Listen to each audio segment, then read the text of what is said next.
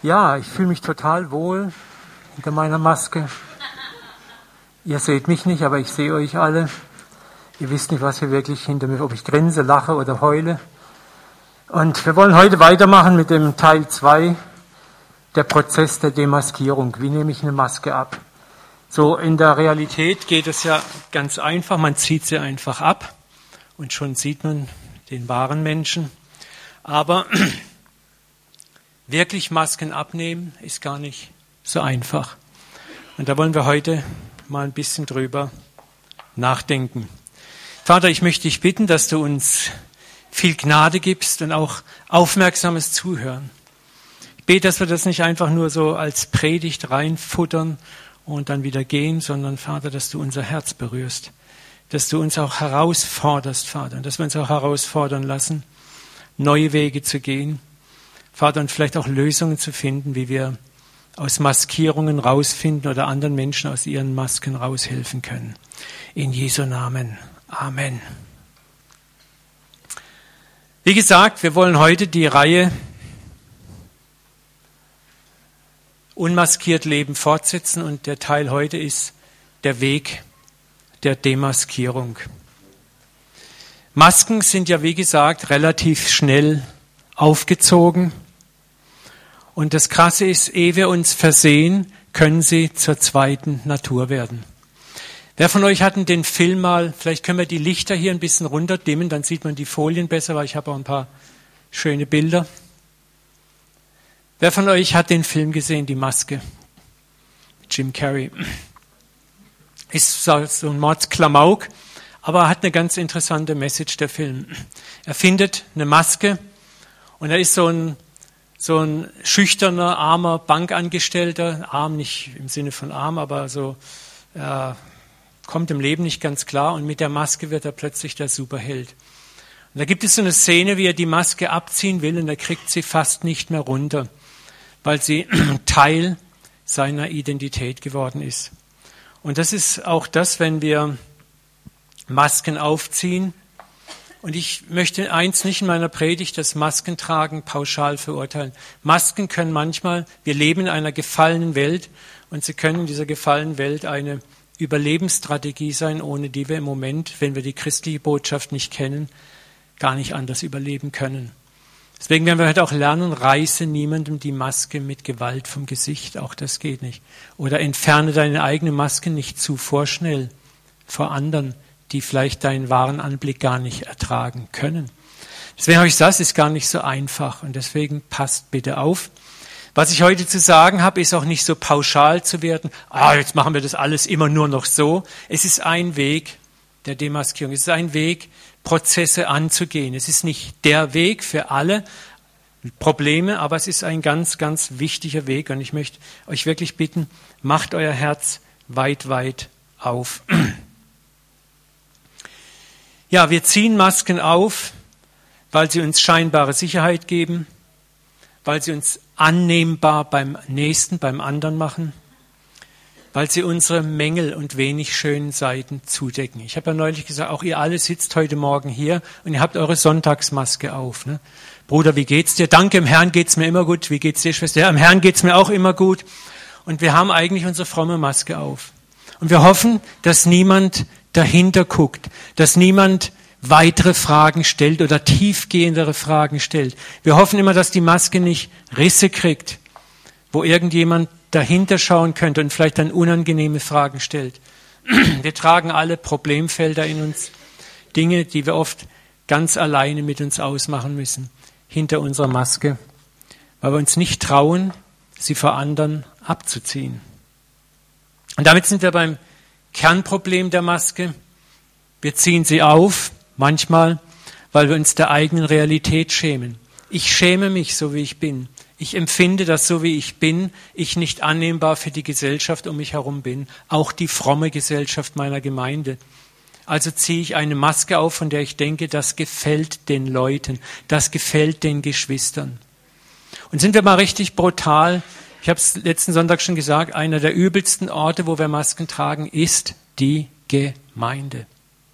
Ja, ist das christliche Umfeld. Dort, wo wir eigentlich unmaskiert sein sollten, haben wir oft die schlimmsten Masken auf. weil wir oft infiziert sind von dem Virus Religion, Religiosität. Wir werden nachher gleich die älteste Maske der Welt kennenlernen, vielleicht verstehen, wo das ganze Maskentragen herkommt. Okay, wir ziehen sie auf, weil wir uns der eigenen Realität schämen. Wir ziehen sie auf, weil wir uns vor unserem Umfeld, den anderen schämen. Ich schäme mich vor mir selber. Manchmal fühle ich mich wohl, wenn ich meine Starmaske auf habe, gucke in den Spiegel. Wow, toll sehe ich aus. Und deshalb, weil wir es aus Scham hauptsächlich machen, Masken tragen, weil wir uns schämen, deshalb ist es auch so schwer, die Maske wieder vom Gesicht zu kriegen. Irgendwann gewöhnt man sich dran. Und manche Leute tragen ihre Masken ganzes Leben lang. Schauen wir uns mal die älteste Maske der Menschheit an. Was denkt ihr, was die ist? Bitte? Laut? Feigenblätter. Du hast gespickelt, Silvia. da seht ihr die älteste Maske der Menschheit. Die älteste Maske. In der Bibel lesen wir, könnt ihr selber nachlesen, ich kürze es ein bisschen ab, im 1. Mose 2,25, dass der Mensch nackt war. Und was ist der Nebensatz, was dann da, der Mensch war nackt und schämte sich nicht. Tolle Aussage. Ne? Der Mensch war nackt, schämte sich nicht. Haben mal ein Männer-Treffen, äh, ein Transformer-Treffen gehabt, das haben wir Pants Down genannt, Hosen runter. Und da habe ich mich selbst fotografiert, wie ich meine Jeans runter hatte. Ich hatte natürlich eine Badehose an und habe nur meine haarigen Beine fotografiert und so die Hose, wie die unten ist. Und das war erstaunlich, was das für Empörungen ausgelöst hat. Wir hatten das so als, als Kachel im Internet stehen. Und das ist schon interessant. Ne? Die Leute möchten nicht, dass du die Hosen runterlässt. Ich meine es jetzt im positiven Sinne. Ihr versteht, was ich meine mit Hosen runterlassen. Ehrlich sein, aufrichtig sein. Die Hose steht für Maske. Ja. Hosen runterlassen, das ist ganz schwer. Und Adam und Eva haben sich damals nicht geschämt. Sie waren sich keiner Schuld bewusst, so wie sie waren, waren sie okay. Wann kam die Scham? Wir haben da auch drüber mal gesprochen, Genesis 3,7 oder 1. Mose auf Deutsch 3,7 als Adam und Eva von der Frucht gegessen hatten, wo sie nicht essen sollten. Da heißt es, da wurden ihre beide Augen aufgetan und ihnen wurde klar, dass sie nackt waren. Plötzlich haben sie was gemerkt, ups, was vorher okay war, war plötzlich nicht mehr okay. Und sie banden sich Feigenblätter um und machten sich Schürzen. Und das war der erste Moment, wo der Mensch begann, die Maske zu erfinden. Etwas vor seine scheinbare Scham zu hängen, um die Scham zu bedecken. Und sie hörten die Stimme Gottes, des Herrn, der im Garten wandelte, im Abend. Und der Mensch und seine Frau versteckten sich vor dem Angesicht Gottes des Herrn hinter die Bäume des Gartens. Der Mensch, ganz wichtig, wer hat sich versteckt vor wem? Es ist ganz wichtig, dass wir das verstehen. Wer hat sich vor wem versteckt? Hat sich Gott versteckt vor den Menschen? Oder hat sich der Mensch vor Gott versteckt? Freunde, es ist absolut wichtig, dass wir das verstehen, was da passiert ist. Und es ist wichtig, dass wir verstehen, der Mensch hat sich versteckt. Der Mensch versteckt sich vor dem Angesicht Gottes des Herrn hinter die Bäume des Gartens und hinter seiner Feigenschürzenmaske. Da rief Gott der Herr den Menschen und sprach, Adam, wo bist du? Und ich habe es schon mal gesagt in der Predigt, das war keine geografische Frage. Gott hat das perfekte GPS-System. Er wusste genau, wo Adam gerade sitzt, hinter welchem Baum. Er kannte den Baum, das Gebüsch mit Vor-, Nach- und Zunahmen. Gott wollte nicht wissen, wo Adam ist, sondern es war eher eine Frage an Adam, Adam, wo bist du eigentlich geistlich? Wo bist du geistlich? Und diese Frage stellt Gott uns auch noch heute oft. Uwe, Gerald, Klaus Bärbel, wo bist du? Wo bist du gerade? Wo befindest du dich gerade? Denk mal nach, wo du gerade bist. Denk mal nach, was du gerade machst. Der Mensch sprach, ich hörte deine Stimme im Garten und ich fürchtete mich, denn ich bin nackt, darum habe ich mich versteckt. So, und das ist, der Mensch hat einen Fehler begangen und aus diesem Fehler heraus kam Furcht und diese Furcht hat den Menschen dazu getrieben, hinter eine Maske zu schlüpfen. Und das ist oft das, warum wir heute auch oft Masken tragen. Wir machen Fehler, wir machen Dinge falsch, verkehrt. Wir empfinden, dass es verkehrt oder die Gesellschaft sagt uns, das ist verkehrt. Vielleicht sagt uns auch die Bibel oder Gott, es ist verkehrt. Und anstatt zum Vater zu rennen, zu sagen, hey Papa, ich habe einen Fehler gemacht, rennen wir weg, ziehen eine Maske auf und hoffen, dass alles gut ist. Hoffen auch, dass Gott nicht hinter die Maske guckt. Adam hatte den Eindruck, dass Gott vielleicht dann nicht sieht, was los ist. Und wir haben oft, wenn wir Masken tragen, auch den Eindruck, dass der andere nicht sieht, was los ist. Und wenn wir ganz ehrlich sind, tragen wir auch Masken oft vor Gott. Wir glauben mit gewissen religiösen Aktivitäten, ich lese mir die Bibel, ich tue dies und dies und dies und das und das, das ist ja nicht schlecht. Aber wenn ich es tue, um, um vor Gott eine Maske zu tragen, um etwas, jemand zu sein, der ich eigentlich gar nicht bin, um von etwas anderem abzulenken, dann sagt Gott, hey Uwe, wo bist du? Was wir lernen dürfen, ist, dass unser Motiv als Menschen Masken zu tragen ist uralt und hat mit dieser falschen Scham zu tun. Und diese Scham entstand dort, wo der Mensch, der erste Mensch, nicht in der Lage war, zu Gott zu gehen, zu sagen, hey Papa, ich habe einen Fehler gemacht. Ich habe es ja schon mal in der Predigt gesagt, und diese Frage ist durchaus gerechtfertigt. Was glaubt ihr, was wäre wohl passiert, wenn Adam und Eva, anstatt sich zu verstecken, in dem Moment, wo Gott in den Garten kommt, zu ihm hingerannt wären und hätten gesagt, Papa, wir haben was ganz Blödes gemacht, es tut uns echt leid, aber wir haben genau das gemacht, was du uns gesagt hast, sollen wir nicht tun. Wir haben von der Frucht gegessen. Und jetzt fühlen wir uns total Gülle, Mülle und schlecht und elend. Denk mal diesen Gedanken zu Ende. Was wäre vielleicht passiert? Meine persönliche Meinung ist, dass vielleicht der ganze Lauf der Geschichte enorm abgekürzt worden wäre. Enorm abgekürzt worden wäre. Aber so haben wir Menschen uns erstmal entschieden zu sagen, wir gehen auf Distanz, wir wollen das Problem selber lösen, wir bauen uns eine Maske. Und Gott sagt, okay, Kinder, ihr müsst jetzt was lernen. Und ihr müsst lernen, dass ihr es mit eurer Maske nicht lösen könnt. Und darum habt ihr jetzt die Erde für euch. Und da hat das Maskentragen eigentlich seinen Anfang.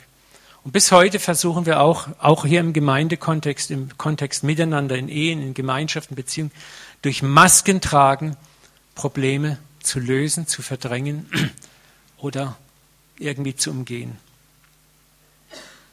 Was ist Gottes Absicht? Gottes Absicht war nie ein Schamspiel mit uns zu spielen, dass wir uns voreinander verstecken sollten. Gottes Absicht war auch nie, dass wir uns vor ihm verstecken sollten. Deswegen ruft er Adam, wo bist du? Gottes Intention ist immer, komm doch her zu mir, ich habe eine Lösung. Gottes Absicht ist, uns hinter jeder Form von Maske hervorzuholen.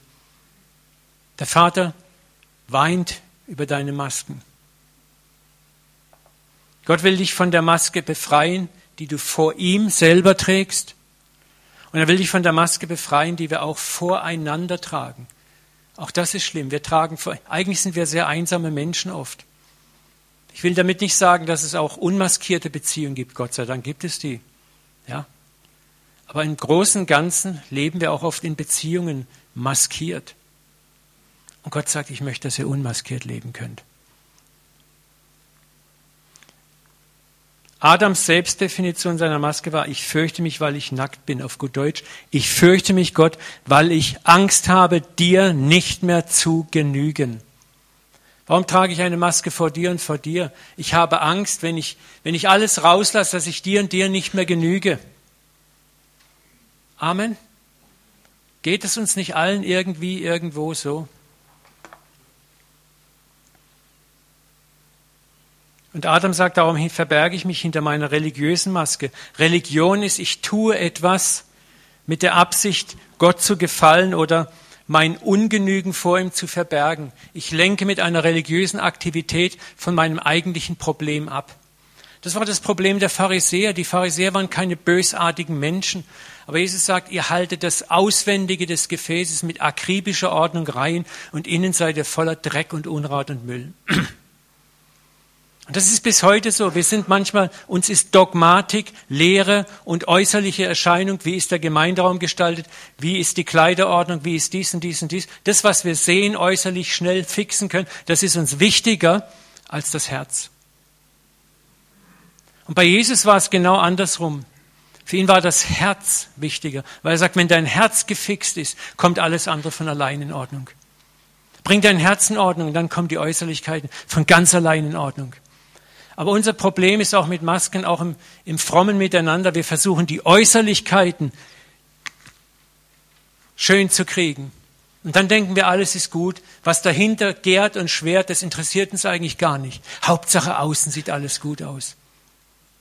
Freunde, das ist ein Problem, warum Gemeinde oft auch für die Welt so ein Ort ist, wo die Welt gar nicht mehr unbedingt sein will, weil die Welt durchschaut uns ganz schnell manchmal mit unseren Masken. Und das ist ein großartiges Angebot. Reiß die Maske vom Gesicht und werd frei. Und das ist das Ziel meiner Predigt.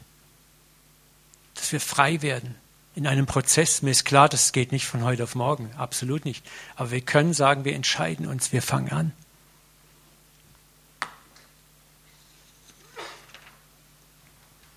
Nochmal, die Furcht vor Gott oder die Furcht vor dem Bruder, der Schwester, dem Ehepartner, dem Freund, Freundin, Kindern, Eltern lässt uns Masken tragen. Und jetzt möchte ich dagegen setzen, aber das Wesen Gottes ist ein anderes. Gott will nicht, dass du eine Maske trägst. Das haben wir gerade gehabt. Gott sagt durch Johannes, Furcht ist nicht in der Liebe sondern die völlige Liebe treibt die Furcht aus. Denn die Furcht macht uns Pein. Wenn wir uns fürchten voreinander und vor Gott, dann haben wir Pein, es schmerzt, es belastet uns, es erschöpft uns, es laugt uns aus. Aber wenn wir Liebe haben füreinander, dann müssen wir uns nicht fürchten und wir haben keine Pein. Wer sich noch fürchtet, ist nicht vollkommen in der Liebe.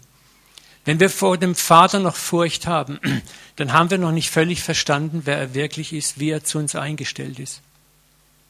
Wenn wir Furcht voreinander haben, zeigt das, dass wir noch nicht miteinander verstanden haben, welche Beziehungsfelder Gott eigentlich für uns wirklich hat.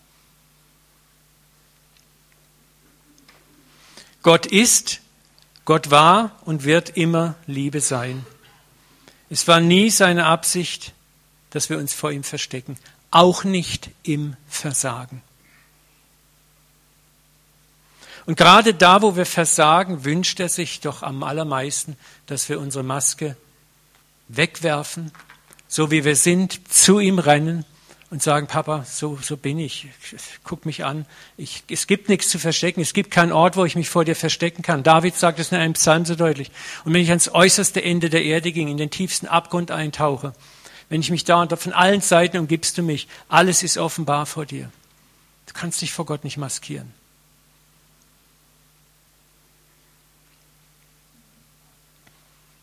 Fakt war, dass Adam und Eva Gott eben nicht wirklich kannten. Sie kannten den Gott der guten Tage, den Gott, wie er tickt, wenn alles gut läuft. Aber sie kannten noch nicht den Gott, wie dieser Gott tickt, wenn es nicht gut läuft von ihrer Seite aus. Und das ist auch oft unser Problem. Wir kennen den Gott der guten Tage. Wenn ich meine religiöse Ordnung auf der Reihe habe, juhu, dann ist Gott nett und ich bin nett. Aber was ist, was passiert mit dir, wenn du mal richtig daneben greifst? Wenn die Sünde bei dir einschlägt im Leben. Und nicht ein Sündlein, sondern brutal und heftig die richtige Sünde. Wenn du plötzlich kein Wechselgeld mehr in deiner Tasche hast, das du Gott anbieten kannst, hast nur noch ein verrotztes Tempo. Was dann? Kennst du den Gott, der dann immer noch voll Liebe auf dich schaut? Oder ist es dann doch eher der zornige Gott, der irritierte Gott, der sagt, das hätte ich von dir nicht gedacht. Und schnell ziehen wir unsere Maske auf, wie Adam und Eva das Feigenblatt. Adam und Eva konnten sich im Paradies nicht vorstellen, dass sie immer noch geliebt worden sind, nachdem sie von dieser Frucht gegessen hatten. Wisst ihr, was das Geheimnis ist? Gott wusste, bevor er sie schuf, dass sie scheitern würden. Woher weiß ich das? Kennt ihr Offenbarung 13.8? Christus ist das Lamm, das vor Grundlegung der Welt geschlachtet war. Im zweiten Petrusbrief ist eine Parallelstelle, dass er das Lamm ist, das vor Grundlegung der Welt auserwählt war.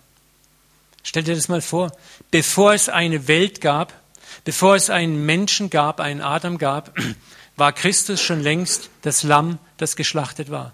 Das heißt, Golgatha war schon vorbei in den himmlischen Zeitsphären. Das ist unser Problem mit Zeit. Gott lebt außerhalb der Zeit, wir innerhalb der Zeit. War Gott überrascht von dem, was Adam und Eva taten? In keiner Weise. Er wusste, dass es passiert.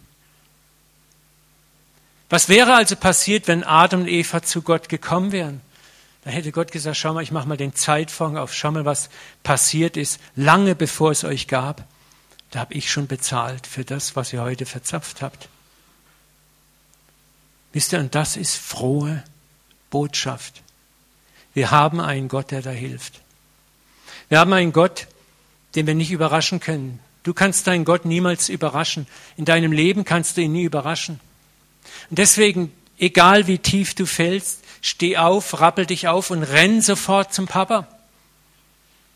Und dort steht ein Gott, der sagt, ich habe bereits Vorsorge getroffen für dich, mein Kind auch für dich als Christ. Du bist nicht unbedingt ein besserer Mensch als Christ und nicht mehr fähig zur Sünde. Auch als Christen können wir abstürzen. Und zwar ganz schön tief. David war ein Mann nach dem Herzen Gottes. Ja, so steht es in der Bibel. Mord, Ehebruch und viele andere Dinge hat er verzapft. Er war ein Mann, der interessanterweise immer wieder gelernt hat, zum Vater zu rennen, ohne Wenn und Aber, die Maske wegzuwerfen.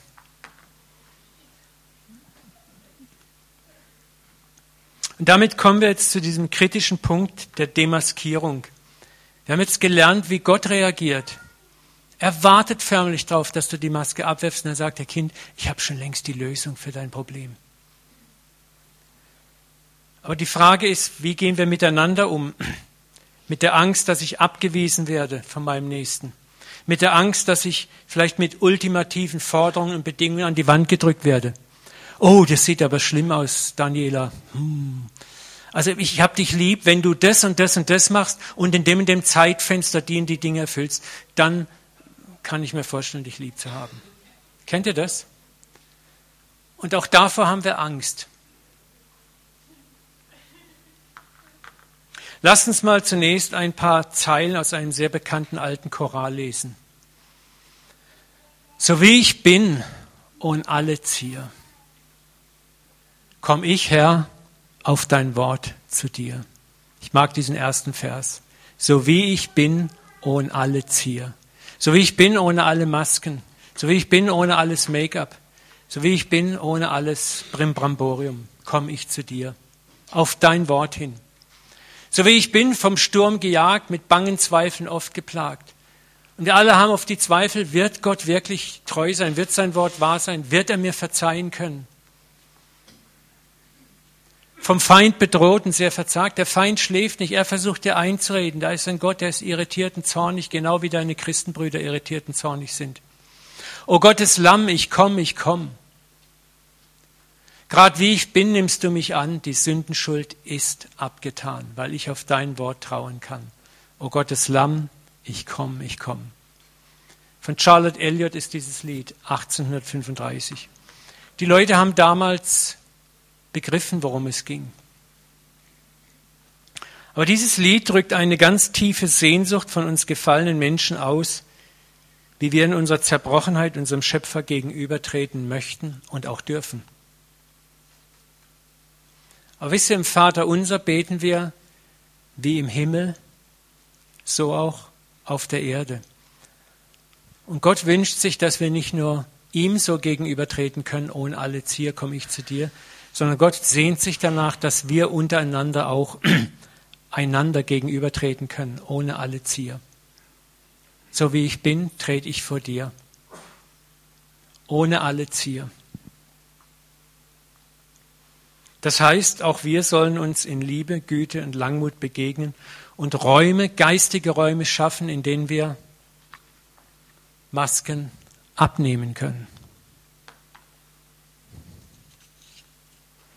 Ich habe es gesagt, es ist nicht einfach, Masken abzunehmen. Wir haben uns an das Maskentragen gewöhnt, auch in unseren christlichen Kreisen, so dass wir oft gar nicht wissen, wie nimmt man eine Maske eigentlich ab?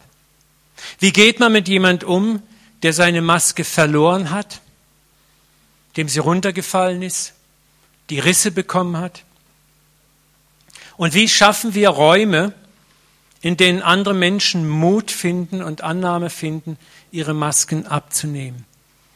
Und diesen Raum kannst du selber ganz alleine schaffen. Das kann jeder von euch in seinem kleinen Umfeld, in der Familie, in seiner Freundschaft, in seinem Hauskreis, in der Ehe. Räume schaffen, wo der andere sich sicher fühlt, seine Maske abzunehmen. Das kann jeder von uns und das sollte jeder von uns lernen. Das Wichtigste, was es meines Erachtens zu lernen gibt, ist eine erste Regel. Reiße niemanden eine Maske vom Gesicht gegen seinen Willen. Nochmal, reiße niemanden seine Maske vom Gesicht gegen seinen Willen. Projiziere das mal an die Wand. Warum? Um ihn zur Schau zu stellen. Um dein Rechtsbewusstsein zu befriedigen oder dich zu rächen. Halten wir mal hier kurz an. Ich muss mich selbst schuldig bekennen. Ich habe das oft gemacht in meinem Leben.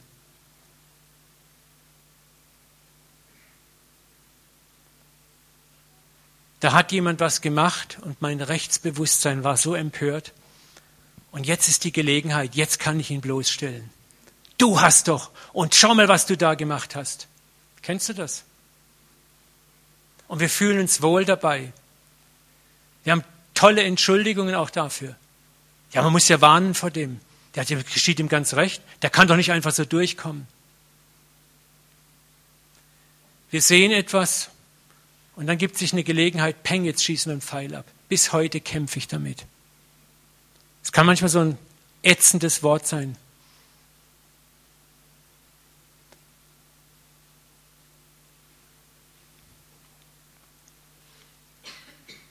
Reiße niemanden die Maske vom Gesicht gegen seinen Willen um ihn zur Schau zu stellen, um dein Rechtsbewusstsein zu befriedigen oder dich zu rächen. Egal, was du im anderen bereits an Fehlern erkennst. Manchmal kommt jemand vor dich und du siehst schon, du riechst schon aus drei Metern Entfernung und siehst schon ganz genau, was los ist. Und der andere meint, seine Maske ist völlig dicht. Wie gehst du um jetzt mit demjenigen? Wie schaffst du einen Raum, dass er selber bereit ist zu sagen, hey, ich vertraue dir so sehr, ich nehme meine Maske selber ab.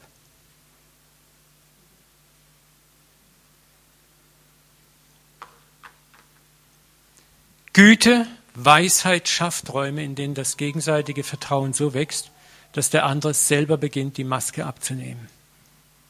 Güte und Weisheit. Wisst ihr, wir leben in einer Zeit, in der es normal geworden ist, sich das Maul über die Verfehlung der anderen zu zerreißen. Wir haben ja gerade aktuell so einen tollen Fall.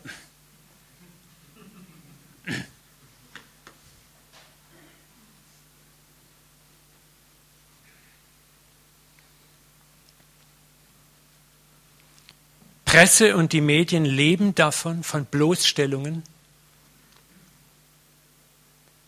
Auch christliche Medien.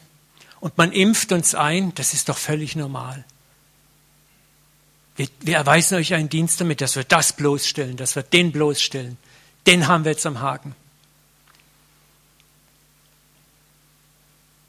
Bloßstellung ist ein Sport, ein Kult geworden, der sich auch gut verkaufen lässt. Und der bedient etwas in uns.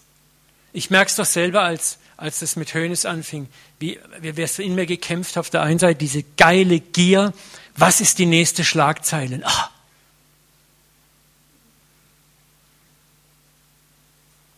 Wenn wir ehrlich sind, es tut so gut, sich über die Verfehlung der anderen aufzuregen. solange man dadurch blind ist für die eigenen. Und nochmal, gerade der Fall Hönes zeigt eine erschreckende Doppelmoral. Ich habe in Facebook Einträge gefunden, da schaudert's dich. Christen. Der betrügt die Steuer um, was weiß ich, 28 Millionen oder was ist ja scheißegal, was es war. Dann darf ich doch mal um 100 Euro bei der Steuer etwas das Auge zudrücken. Ich dachte, sag mal, geht's noch?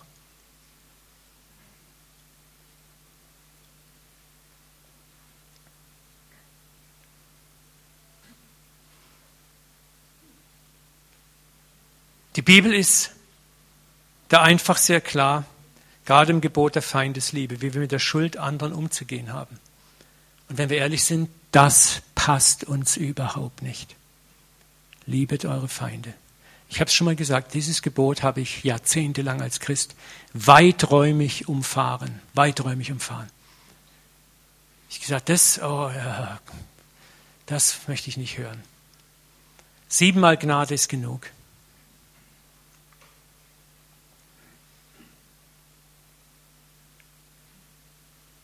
Aber schaut, was die Bibel sagt. Sprüche 19.11. Klugheit macht einen Menschen geduldig. Bist du geduldig mit deinem Nächsten? Und es ist ihm eine Ehre, Vergehungen zu übersehen. Wow. Es ist eine Ehre, Vergehungen zu übersehen.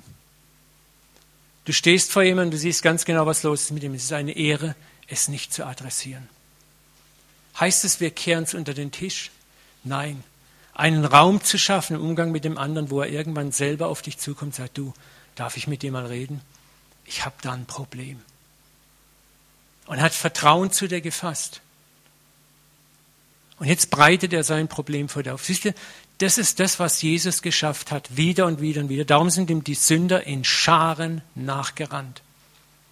Er hat diesen Raum geschaffen, wo sich Sünder aller Couleur sicher gefühlt haben zu sagen, ich bin ein Sünder, ich bin ein Dreckspatz, ich bin ein das, ich bin das. Wo sie gespürt haben, sie werden hier nicht pauschal abgeurteilt, mit blinden Forderungen belegt. Wir werden in der nächsten Predigt am Sonntag auch darüber reden. Es geht nicht darum, alles nett unter den Teppich zu kehren, überhaupt nicht. Das hat Jesus auch nicht gemacht. Aber es geht darum, einen Raum zu schaffen, in dem du dich selber ändern möchtest. Nicht aus Angst, sondern aus Liebe. Es ist eine Ehre, über Verfehlungen hinwegzuhören. Dazu gehört geistige Klugheit. Und die kommt, Klugheit kommt durch eigenes Erleben und Erfahren. Die Frage, die wir uns stellen müssen, hast du schon erlebt, wie du versagt hast? Hast du schon erlebt, wie du bloßgestellt worden bist und wie schlimm das war? Und hast du daraus etwas gelernt, Nämlich in der Gestalt nicht, das gebe ich dir nächstes Mal genauso so weiter oder zu sagen, ich werde mir Mühe geben, wenn ich mal in so einen Fall reinkomme, den anderen so nicht zu behandeln. Oder hast du vielleicht erlebt, wie man dir erbarmend entgegenkam, nachdem du es versemmelt hast und hast gesagt, so möchte ich auch sein. Das heißt, Klugheit macht den Menschen geduldig.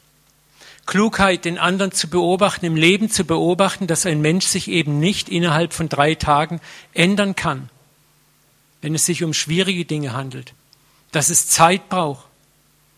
Klugheit. Hast du Klugheit erworben in deinem geistlichen Leben, in deinem Leben, wie du als Christ unterwegs bist? Hast du dein Leben beobachtet, prozessiert und verarbeitet? Wie adressieren wir Unrecht? Es geht nicht darum, das Unrecht zu ignorieren, sondern es geht darum, wie adressieren wir Unrecht. Und zwar in einer Weise, dass der andere seine Würde behält und noch viel mehr den Mut bekommt, sich aus eigenen Stücken zu ändern. Und nicht, weil wir ihn mit Drohung, Scham, Schimpf und Schande dazu zwingen. Deswegen habe ich letzten Sonntag das Zachäus-Gleichnis erzählt. Jesus hat Zachäus weder mit Schimpf, Scham, Schande und Drohungen dazu gebracht, die Hälfte seines Vermögens den Armen zu geben und sein Unrecht finanziell gut zu machen. Er hat ihn dazu gebracht, indem er einen Raum schuf der Annahme, indem er einen Raum schuf der Würde, wo er sagt, du bist immer noch würdig, dass ich mit dir esse. in der ist immer noch genügend Menschlichkeit, dass wir Gemeinschaft haben können. Es war kein Thema für Jesus, die Sünde zu adressieren. Jesus wusste, wenn ich sein Herz gewinne, gewinne ich das andere einfach mit dazu. Und dann wird ein Zachäus sich ändern in einer Weise, das ist dann eine Buße, die niemanden gereut, wie es Paulus sagt. Eine Buße, die niemanden gereut. Bist du schon mal zur Buße gezwungen worden? Bestimmt. So ein Verhaltensändern, was du eigentlich gar nicht willst, aber du machst es, weil man dich eigentlich gezwungen hat dazu. Wie fühlt sich das an? Mal ganz ehrlich. Bescheiden. Ne? Hast du überwunden? Nein. Es ist immer noch da das Problem.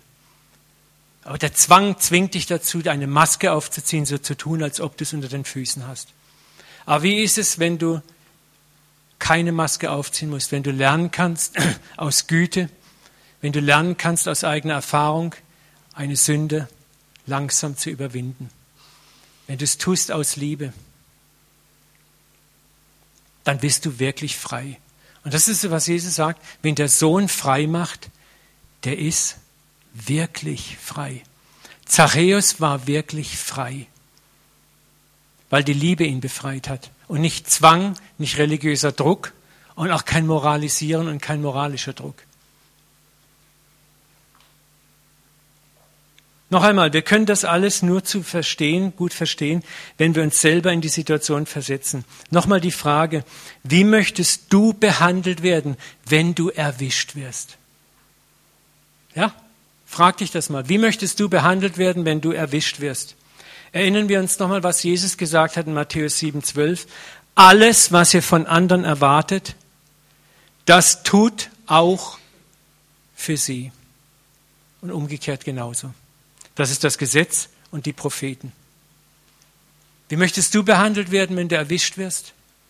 Gnädig, barmherzig, mit Güte, mit Langmut, nicht beschämt werden, nicht bespuckt werden, nicht verachtet werden, nicht an die Wand gedrückt werden mit Forderungen. Okay, wenn du das in drei Tagen in Ordnung bringst, so und so und so, dann akzeptieren wir dich vielleicht wieder.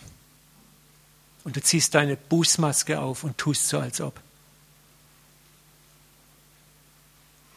Und da beginnt die Kunst der Demaskierung. Schaffen wir es, einen geistigen Raum zu schaffen durch Güte und Langmut, in der der andere Mut fassen kann, seine Maske abzunehmen ohne dass wir sie ihm gewaltsam runterreißen. Auch wenn wir ein Recht dazu hätten. Wisst ihr, unser Problem ist oft, ich habe ein Recht darauf. Ich bin im Recht.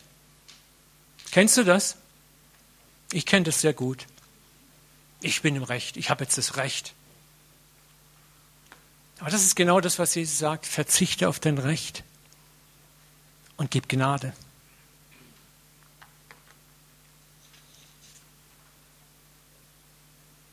Ich möchte euch eine Geschichte aus einem Wüstenkloster erzählen. Ein Bruder in dieser geistlichen Gemeinschaft war in Sünde gefallen. Man hielt eine Versammlung ab, um über ihn zu urteilen und schickte zu Altvater Moses, das war so der Patriarch dieser äh, klösterlichen Gemeinschaft. Der aber wollte nicht kommen. Daraufhin sandte ihn der Priester mit dem Auftrag, komm, denn die Gemeinschaft erwartet dich und dein Urteil. Moses kam, und er nahm einen durchlöcherten Sack, füllte ihn mit Sand, nahm ihn auf die Schulter. Die Brüder gingen ihm entgegen und sagten zu ihm, was bedeutet das, Vater? Da sprach der Geist zu ihnen, das sind meine Sünden. Hinter mir rinnen sie heraus und ich sehe sie nicht. Und nun bin ich gekommen, um fremde Sünden zu richten. Als sie das hörten, sagten sie nichts mehr zu dem Bruder, sondern verziehen ihm. Hat mich sehr bewegt, diese Geschichte. Und diese reale Verfehlung, die geht ja weiter, die Geschichte wurde von diesem Vater Mose nicht unter den Tisch gekehrt. Er begann dann mit diesem Mann zu arbeiten. Aber es wurde ein Raum geschaffen, in dem der Sünder Mut fassen konnte, sich seiner Schuld zu stellen. Wie? Was ist hier passiert? Weil der in Sünde gefallene Bruder sah, dass der Heiligste in der Gemeinschaft, der Älteste, der Weiseste, der Erhabenste, sich selber als schwach und fehlbar ansah, sich öffentlich demaskiert und sagte, hey, ich kämpfe genauso noch mit Sünden. Das gab dem anderen Mut zuzuhören.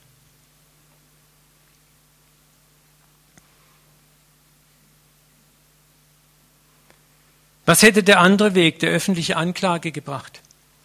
Man hätte diesen Bruder nun vor die Gemeinde geführt. Es ja, gab es ja früher noch, gibt es heute noch manche Gemeinden, Gemeindezucht, wo man vor der ganzen Gemeinde bloßgestellt wird. Dann muss man öffentlich Buße tun, muss vor allem Bittgebet tun und muss schwören, dass man das nie mehr macht.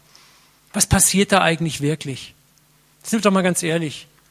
Du ziehst deine Maske auf, du tust so, als ob, du bist völlig verwirrt in deinem Innern, du kämpfst mit dir, du hoffst, dass es nicht mehr passiert, aber du hast schon Angst, was passiert, wenn es doch passiert. Du spürst dich von all den anderen mit Argusaugen beobachtet. Was macht er jetzt? Ist doch ganz klar, der andere Weg der Angst bringt den anderen dazu, seine Maske noch sorgfältiger zu tarnen, ein Gehorsam aus Furcht und äußerlicher Anpassung und nicht aus Liebe und tiefer innerer Überzeugung. Und welche Frucht glaubt ihr wohl, an welcher Frucht ist der Heilige Geist wirklich interessiert? Das, was du äußerlich machst, mit Zwang, mit Angst, mit Furcht, Furcht ist nicht in der Liebe, oder was du aus Liebe und tiefster Zerbrochenheit und dankbarer Annahme vielleicht über Jahre hinweg gelernt hast, aber dann auch wirklich machst? Die Antwort, glaube ich, könnt ihr euch selber geben.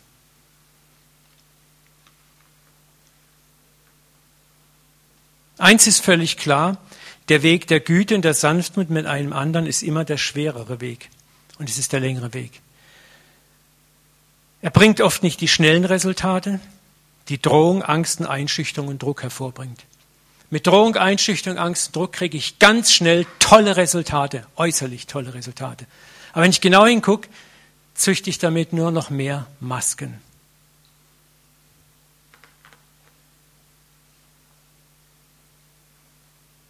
Und genau diese Frucht will der Heilige Geist nicht.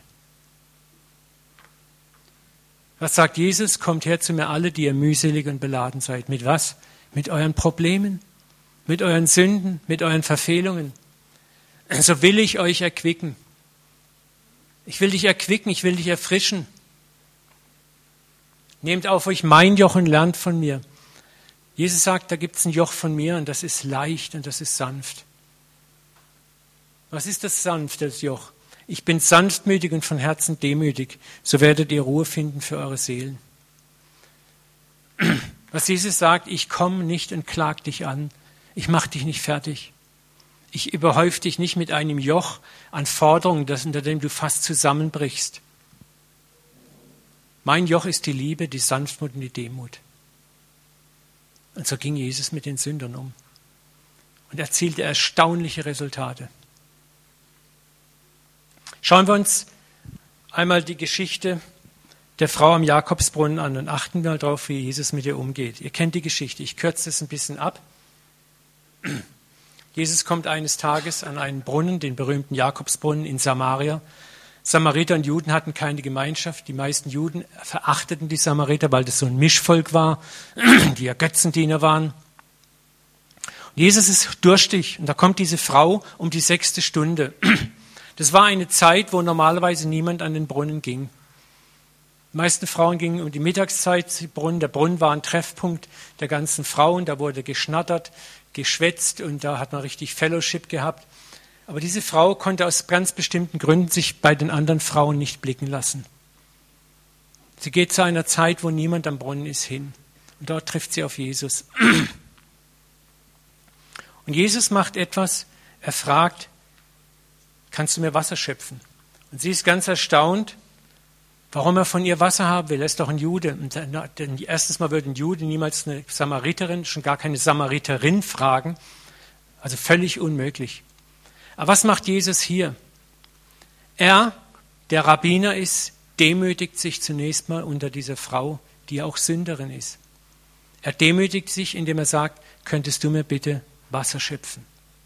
Das irritiert die Frau schon mal dass jemand sie um einen Gefallen bittet. Dann trinkt Jesus und es entsteht ein Gespräch.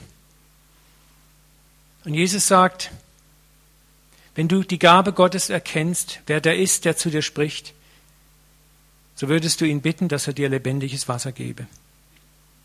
Die Frau spricht zu ihm, gib mir dieses Wasser, damit mich nicht dürstet und ich nicht hierher kommen muss, um zu schöpfen. Jetzt macht Jesus was Interessantes, pass mal auf. Jesus spricht zu ihr, geh hin, rufe deinen Mann und komm her. Die Frau antwortete und sprach, ich habe keinen Mann. Jesus spricht zu ihr, du hast richtig gesagt, ich habe keinen Mann. Fünf Männer hast du gehabt und der, den du jetzt hast, ist nicht dein Mann. Da hast du die Wahrheit gesprochen. Da spricht die Frau, Herr, ich sehe, dass du ein Prophet bist. Ist auch interessant. Die Frau hat offensichtlich ein Eheproblem. Wir wissen nicht genau, was es ist. Es ist, wäre unfair zu sagen, na, das ist so, eine, so ein Flittchen, ne? fünf Männer. Aber wisst ihr, eigentlich war es Aufgabe der Männer, auch die Frau zu ehelichen. Und vielleicht waren die Männer die Halunken, die ihr die Ehe verweigert haben. Wir wissen es nicht. Aber für Jesus war es kein Hindernis. Er wusste um diese Frau, er wusste, wer sie ist, mit ihr Kontakt aufzunehmen. Mit ihr alleine am Brunnen, mit so einer Frau alleine am Brunnen. Oh. Was sollen die anderen denken?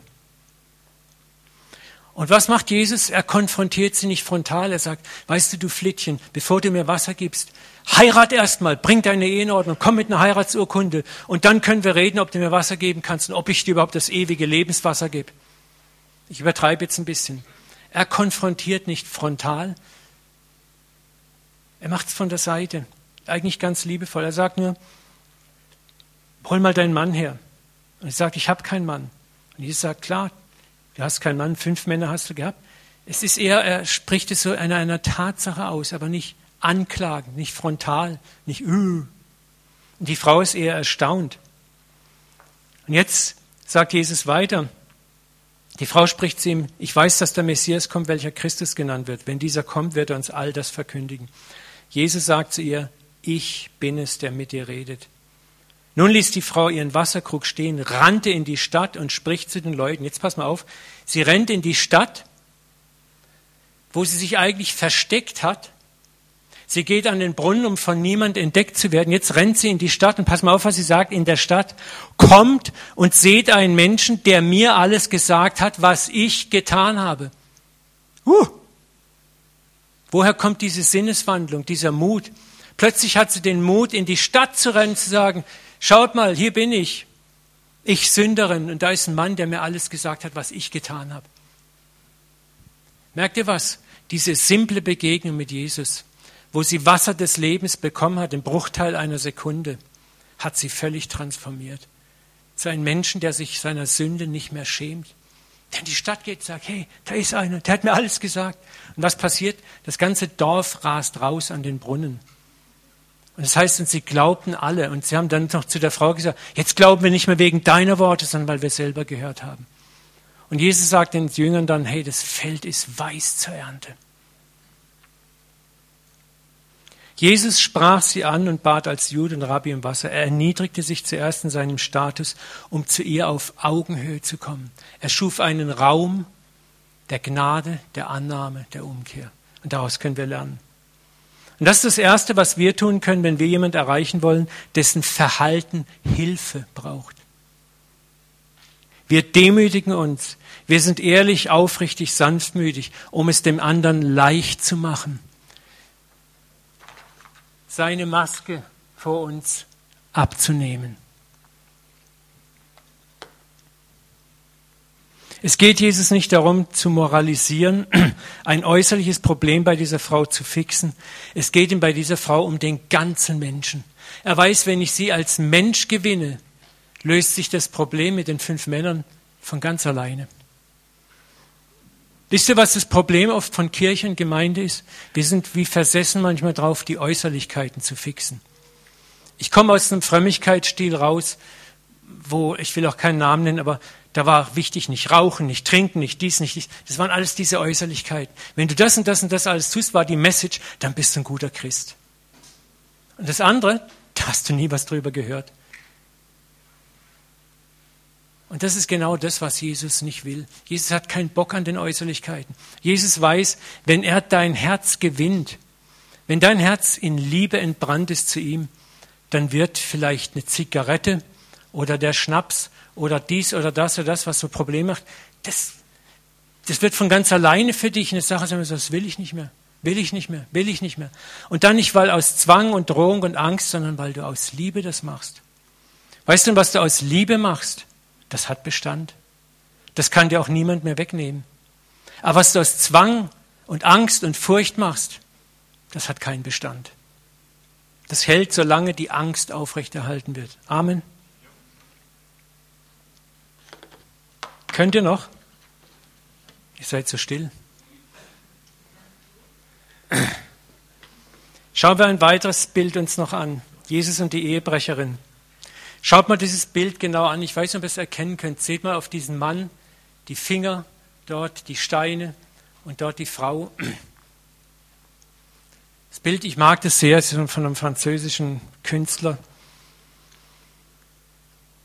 Da siehst du, wie jemandem gewaltsam die Maske vom Gesicht gerissen wird.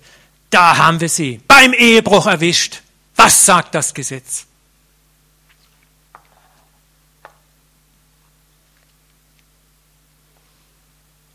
Und das ist durch und durch entwürdigend. War die Frau unschuldig? Nein. Ehebruch tut dem Partner weh. Er verletzt, er demütigt. Es ist keine niedliche, einfache, nette Sünde. Das ist unser anderes Problem. Wir verniedlichen oft die Sünden in der Bibel. Das war schon heftig. Ich meine, was bei der Story aufstößt, ist, wo war der Mann? Ja? Ich meine, mit dem sie die Ehe gebrochen hatte. Aber was macht Jesus? Auch hier interessant. Wie beginnt Jesus diese Sache anzugehen? Er beginnt den Anklägern auf der Ebene der gewaltsamen Demaskierung zu begegnen. Er demaskiert nun sie. Wir lesen im Text, dass Jesus sich bückt auf den Boden und beginnt in den Sand zu schreiben.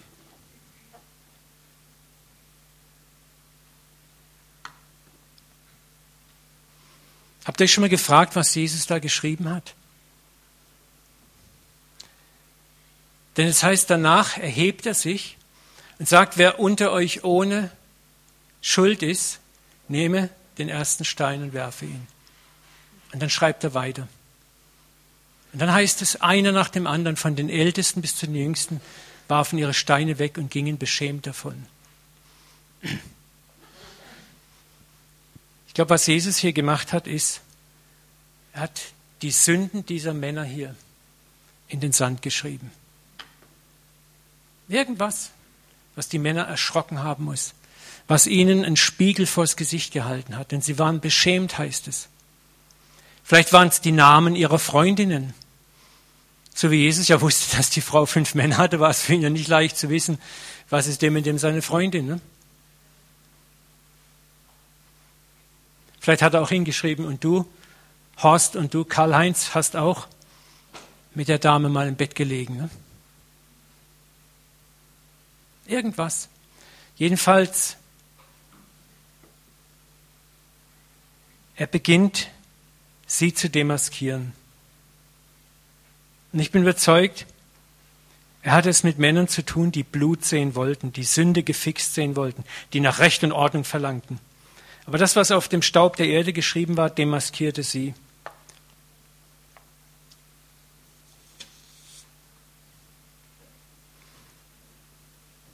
Und dann wurden sie überführt von Scham.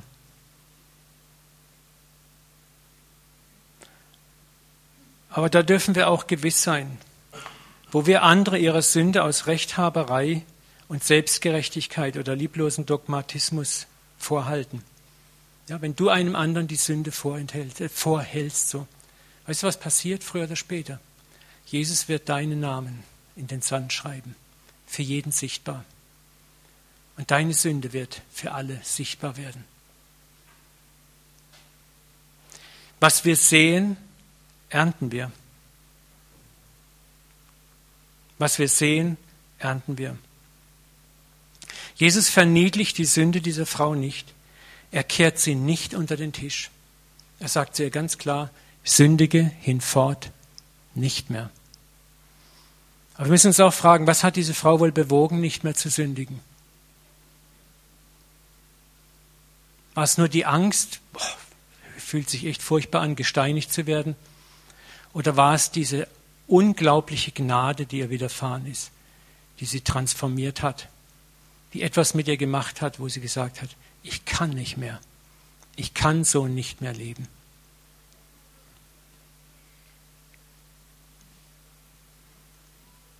Unser Vater sehnt sich danach, dass wir ihm aus Liebe nachfolgen und nicht aus Angst. Aus Angst vor Bestrafung. Und nochmals, Liebe braucht Räume, Zeit und Langmut. Und deshalb, und damit möchte ich zum Schluss kommen, ist der Prozess der Demaskierung, der Prozess Masken abzunehmen, ein Prozess, der uns Langmut und Geduld mit dem anderen zumutet. Es gibt keine andere Lösung. Langmut und Geduld. Darum sagt Jesus nicht siebenmal, sondern siebenmal, siebzigmal. Die Frage ist, wollen wir lernen, und ich sage bewusst lernen, uns auf einen solchen Prozess einzulassen. Und bitte nimm es, fang jetzt nicht an zu denken, ja, denk dir den übelsten Mörder aus und mit dem muss ich jetzt Langmut haben.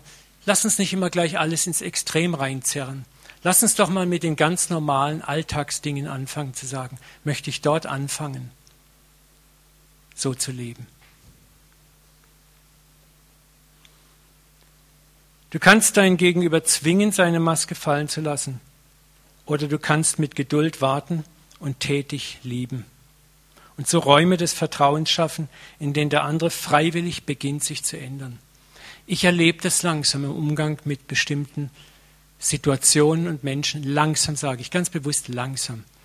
Ich bin auch gerade noch am Anfang dieses Weges, aber mich erstaunt, was passiert. Und ich möchte da weiterkommen. Oder du kannst entsetzt sein, wenn der andere die Maske fallen lässt. Oder du kannst bereit sein, mit ihm den Weg der Heilung zu gehen. Aber du musst dir als Gegenüber bereit sein, zu fragen, gehe ich den Weg? Bin ich bereit zu tragen, was sich hinter der Maske des anderen verbirgt? Das ist auch wichtig. Ich kann nicht sagen, mach mal deine Maske runter, ich ist schon okay, und dann bin ich total entsetzt und renn davon. Ich muss mir auch im Klaren sein, bin ich bereit, mich auseinanderzusetzen. Freunde, wovon ich rede, ist kein einfacher Prozess. Darüber bin ich mir völlig im Klaren. Deswegen habe ich auch gesagt, manchmal ist es gut, eine Maske auch eine Weile aufzulassen, einen Menschen nicht zu schnell zu verführen, seine Maske fallen zu lassen, weil ich muss auch, bin ich imstande, das auch zu tragen. Ja, habe ich die Gnade vom Vater? Habe ich die Gnade? Lass ich mir die Gnade schenken. Deswegen sage ich, fang im Kleinen an, treu zu werden. Dann wirst du über mehr Gnade gesetzt werden. Ich möchte noch ein Wort an Maskenträger richten. Wenn du kannst, überlege dir auch, vor wem du deine Maske fallen lässt. Ist auch wichtig. Nicht jeder hat die Reife, mit dem, was sich hinter deiner Maske befindet, umzugehen. Ich kann auch jemanden überfordern. Das erfordert auch von uns Maskenträgern manchmal Überlegungen. Es ist traurig, aber es ist leider die Realität.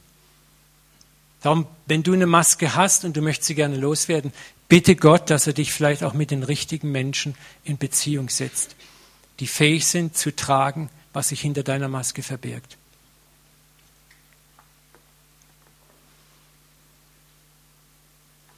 Erwarte von deinem Gegenüber, wenn er sich demaskiert, keine drei Schritte zur erfolgreichen Heiligung. Oder sei nicht vorschnell mit deinem Urteil, der will ja gar nicht. Jetzt arbeite ich eine Woche mit ihm, der will ja gar nicht. Manche Dinge brauchen Zeit. Ich möchte, dass du dich selber mal fragst, was ist eine Sünde, mit der du vielleicht schon jahrelang kämpfst und hast das Gefühl, du kommst einfach nicht vom Fleck. Paulus hat gesagt, da ist ein Satansengel in meinem Fleisch, der schlägt mich mit Fäusten und ich habe dreimal zum Herrn geschrien, nimm das fort von mir. Und Gott sagt, lass dir an meiner Gnade genügen. Es gibt manchmal Dinge, mit denen kämpfen wir ein Leben lang. Und Gott sagt, ich will, dass du immer wieder kommst und Gnade abholst bei mir. Weißt du, wenn du das angemessen machst, wirst du selber auch barmherzig mit den anderen. Wem viel vergeben ist, wie geht's weiter? Der liebt viel. Sagt Jesus zu dem Pharisäer Simon. Wem viel vergeben ist, der liebt viel. Frage an dich, ist dir viel vergeben? Oder bist du jemand, der sagt, na ja, so viel Vergebung brauche ich nicht. Oder meine Sünden sind nicht so schlimm. Aber wem viel vergeben ist, wenn du ein Gefühl hast für viel Vergebung, dann kannst du auch viel andere lieben. Und das ist manchmal das Paradoxon, dass Gott es manchmal möchte, dass wir den anderen lieben können, dadurch, dass wir selber an unserer eigenen Schwäche manchmal scheitern.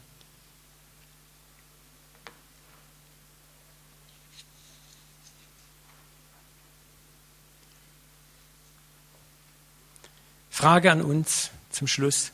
In wie vielen Sünden sind wir gefangen, wir selber, weil wir noch keinen Platz oder Ort gefunden haben, an dem wir sie bekennen können und uns trotzdem geliebt und angenommen wissen?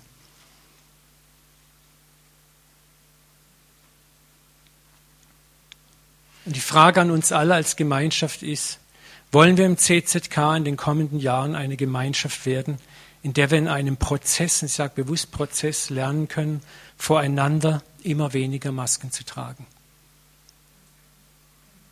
Wo wir offen sind, wo wir lernen, offen zu sein, wo wir lernen, Räume der Gnade zu schaffen. Wollen wir eine Gemeinschaft werden der Geduld, des liebevollen Aneinander dranbleibens? Oder wollen wir doch lieber den einfachen Weg gehen, weiterhin unsere Masken zu tragen? Wollen wir unseren Vater um Geduld und Sanftmut bitten und ihn bitten, uns von aller Selbstgerechtigkeit auch zu befreien? Das ist wichtig, dass wir von Selbstgerechtigkeit befreit werden, damit wir ein Erbarmen haben können für den anderen. Ich hatte jetzt noch den Eindruck, dass wir ganz kurz aufstehen und beten dafür. Können wir das so machen, dass ihr euch einander zudreht, so wie ihr gerade steht, in, in Fünfer, Sechser, Dreier, Zweier Gruppen, wie es sich gerade ergibt. Gar nicht rumlaufen Saal, einfach rumdrehen und findet euch schnell fünf Minuten, lasst uns einfach dafür kurz beten. Dass wir einen Raum schaffen, dass wir einen Raum finden, in eine Gemeinschaft werden, in der wir Masken ablegen können. Und wenn du nicht beten magst, wenn das zu heftig ist, bleib einfach sitzen, bet für dich selber. Du bist kein schlimmer Mensch. Zieh keine Maske auf, bitte.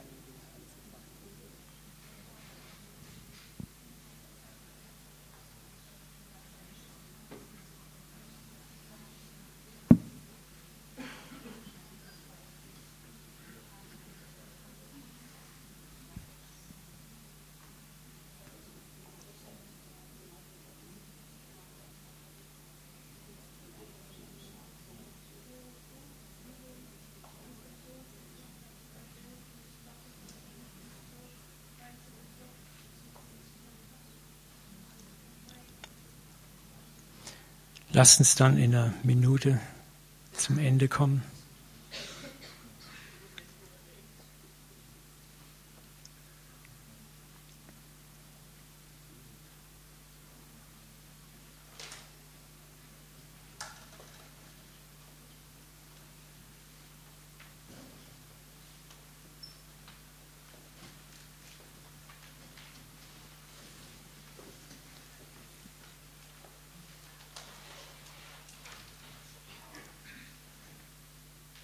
Möchte abschließen mit Lukas 6, 35, 37, wenn wir das auch laut miteinander betend lesen können. Vielmehr liebet eure Feinde, tut Gutes und Leid, ohne etwas dafür zu erhoffen, so wird euer Lohn groß sein.